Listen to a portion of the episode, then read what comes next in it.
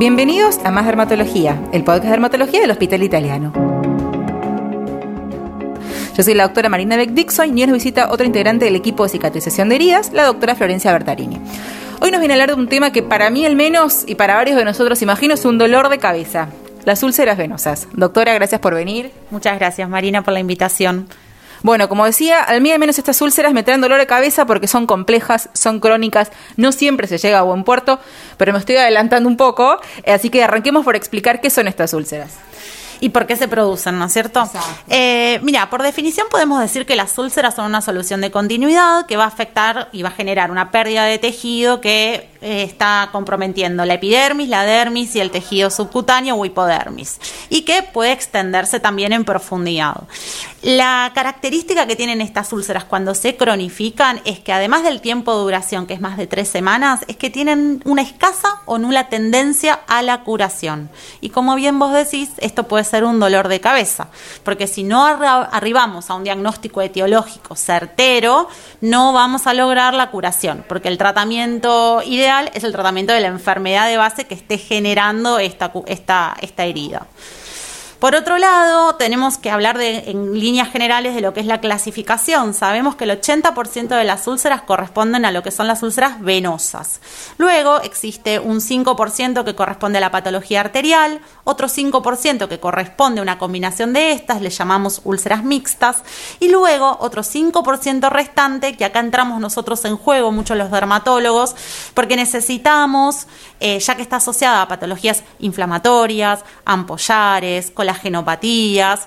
Estas úlceras son las que se denominan úlceras atípicas y que necesitan de un correcto estudio para arribar a un correcto diagnóstico.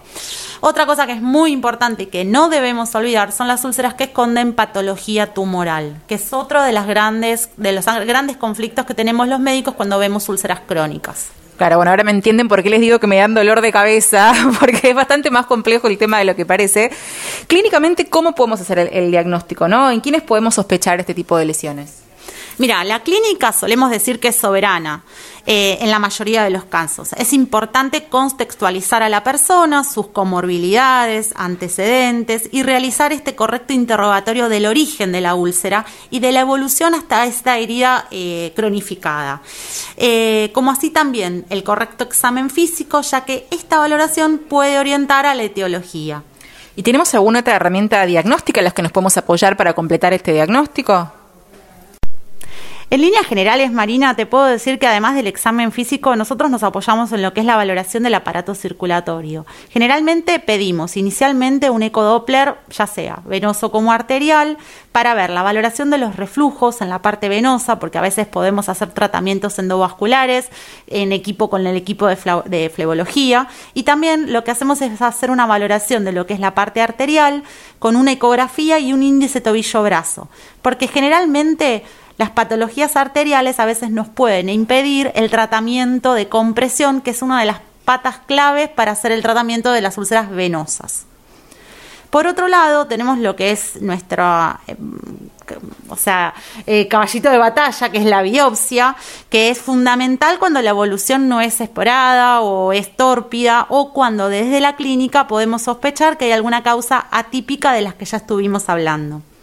También solemos pedir estudios de cultivo, sobre todo si sospechamos algún proceso infeccioso que nos esté retrasando la curación, y también estudios de laboratorio que nos, orientan a la causa etiológica o que nos pueden mostrar factores que pueden entorpecer la evolución de las heridas, como por ejemplo las diabetes mal controladas, es decir, glucemias alteradas, un proceso de anemia, eh, déficits nutricionales, complicaciones metabólicas y entre otras.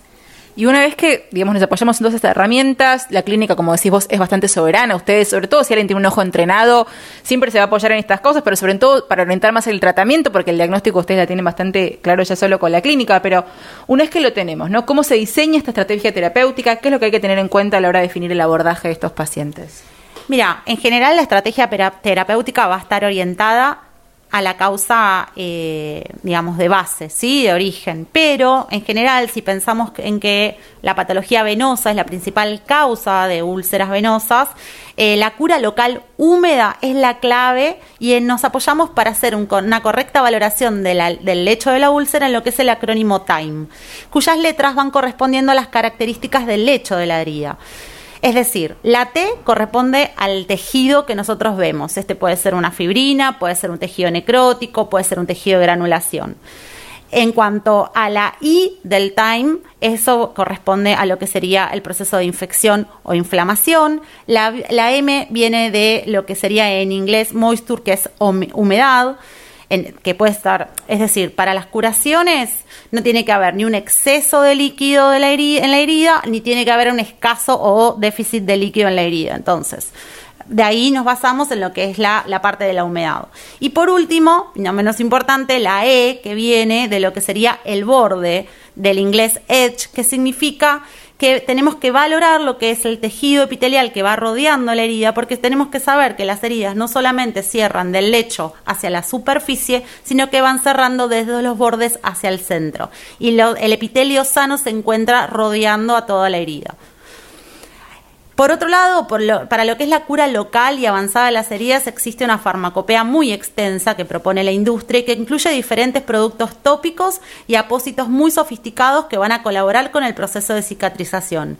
Pero lo más importante es la lectura de lo que le pasa a esa herida. Y para ello, un esquema que proponemos puede ser este que te comentaba, el TIME, y por supuesto arribar al diagnóstico etiológico más allá del lecho ulceroso.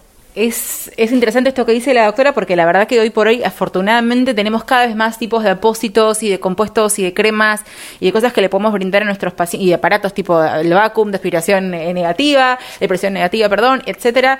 Eh, yo no tengo, no soy especializada en cicatrización de heridas, pero acá en, en la residencia del hospital nos formamos eh, en úlceras, entonces lo que, digamos, si ustedes tienen como una noción básica de heridas, pueden hacer como las curaciones iniciales y las curaciones locales y si ven que la cosa no va bien, que hasta ahí llegaron sus conocimientos conocimientos, siempre es hora de derivar a un experto porque ellos tienen un manejo de, herramientas, están sumamente entrenados, entonces eso me parece eh, interesante de que por ahí no es lo, digamos, aumentó un montón el tipo de cosas que podemos ofrecer a nuestros pacientes en cuanto a, tratamiento.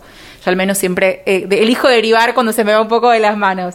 Em, esta patología, justamente esto es lo que venimos hablando, ¿no? ¿La podemos seguir solo los dermatólogos o comer un abordaje más multidisciplinario? Realmente hoy por hoy no existe una patología que no tenga o no requiera de un trabajo tanto inter como transdisciplinario. El abordaje debe incluir a la persona principalmente con su contexto y con su entorno cuidador, que eso es lo más importante, y después ir, ir evaluando con diferentes especialistas según la característica de la herida que nosotros tenemos.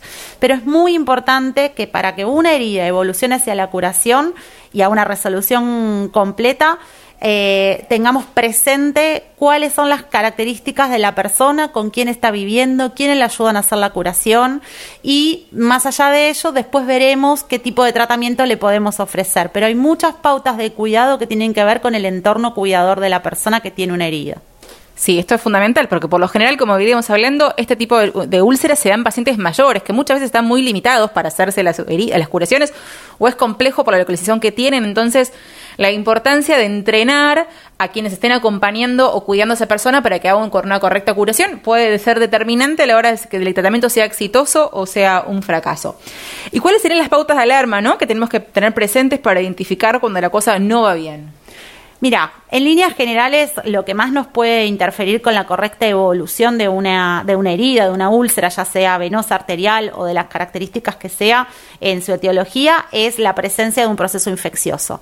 Este proceso se debe eh, interpretar como cambios de coloración en el lecho, cuando esto se pone verdoso, marrón, cuando aumenta el dolor, cuando hay un eritema que está alrededor de la herida, que ya supera cierto tamaño y que nos hace ver que la herida está empeorando, cuando hay un aumento del tamaño, o justamente a veces sucede que la herida se encuentra demasiado estable pese a los diferentes tratamientos y eso también nos puede hacer sospechar de que hay algo que no está funcionando bien.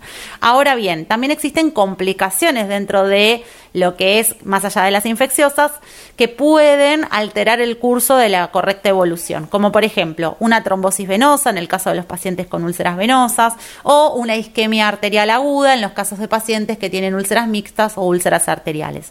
Para todo esto es muy importante eh, alertar a las personas o al cuidador de la persona que cursa con una herida ciertas pautas de alerta a tener en cuenta de cuándo consultar sin esperar el turno que sigue. Y por otro lado, siempre tenemos que tener presente la aparición de lesiones tumorales en los lechos de las heridas que no están evolucionando correctamente cuando estas son, tienen un tiempo muy prolongado.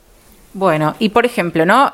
viene un paciente a la consulta por cualquier otra cosa, un control de lunares, si se queda en ropa interior y vemos que tiene unas varices, unas venas varicosas tremendas, que decirles es pic y ya está ya.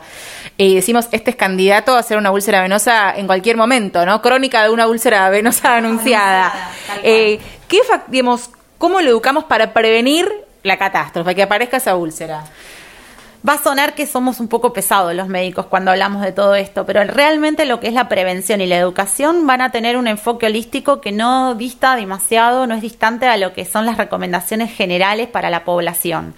Es decir, eh, siempre vamos a hablar del peso adecuado, de la alimentación equilibrada y variada, del eh, evitar el consumo de tabaco o el consumo en exceso de alcohol, de realizar deporte, de mantenerse en movimiento. Y claramente cuando un paciente viene con, un, eh, con estigmas de insuficiencia venosa, les vemos estas varices o estas aranitas, es muy importante hacer una valoración con estudios complementarios, como podría llegar a ser un Doppler, ver si este paciente tiene la posibilidad de hacer algún tipo de tratamiento asociado. Y bueno, siempre eh, hablar de todas estas medidas de prevención general porque lo van a ir ayudando y van a ir retrasando lo que puede llegar a ser una patología venosa en un futuro. ¿Y qué consejo le, daría a nuestros colegas que tratan este tipo de pacientes si se evitan un dolor de cabeza? Principalmente que si tienen dudas, ya sea en el manejo o en la teología, que se apoyen en los colegas, ya sea dermatólogos, traumatólogos, los que tengan de referencia para el seguimiento y el manejo de las heridas, ya que hoy por hoy realmente son muchas las especialidades que se dedican y eh, hacen eh, manejo y abordaje de la cura de las heridas y realmente para evitarnos este dolor de cabeza y evitar que el paciente siga con una lesión que se cronifique y que va a tener una mala evolución en el tiempo, hacer una consulta, una interconsulta adecuada. Por suerte, bueno, nosotros en nuestro hospital hacemos un trabajo interdisciplinario, transdisciplinario y trabajamos muy en equipo, pero a veces hay que fomentar esto en otras instituciones para, para lograr un, un correcto abordaje. En el caso de nuestra sección tenemos un mail para consultas, nos suelen escribir de otras instituciones también, que es heridas.dermatología.hospitalitaliano.org.ar nos pueden contactar por ahí si necesitan que los orientemos para el manejo de algún paciente. Sí, también tienen un canal de YouTube en el que también pueden contactar y tienen trípticos con educación para los pacientes, así que siempre, eh, digamos, son muy apasionadas las miembros del equipo de cicatrización de heridas eh, y siempre están como muy abiertas a ayudarnos a, colegas, a hacer interconsultas, así que siéntanse libres de, acercarse al, sector. Bueno, eso fue todo por el día de hoy. Le agradecemos mucho a la doctora Bertarini su participación y los invitamos a escucharnos en el próximo episodio de Más Dermatología el podcast de dermatología del Hospital Italiano. Hasta luego.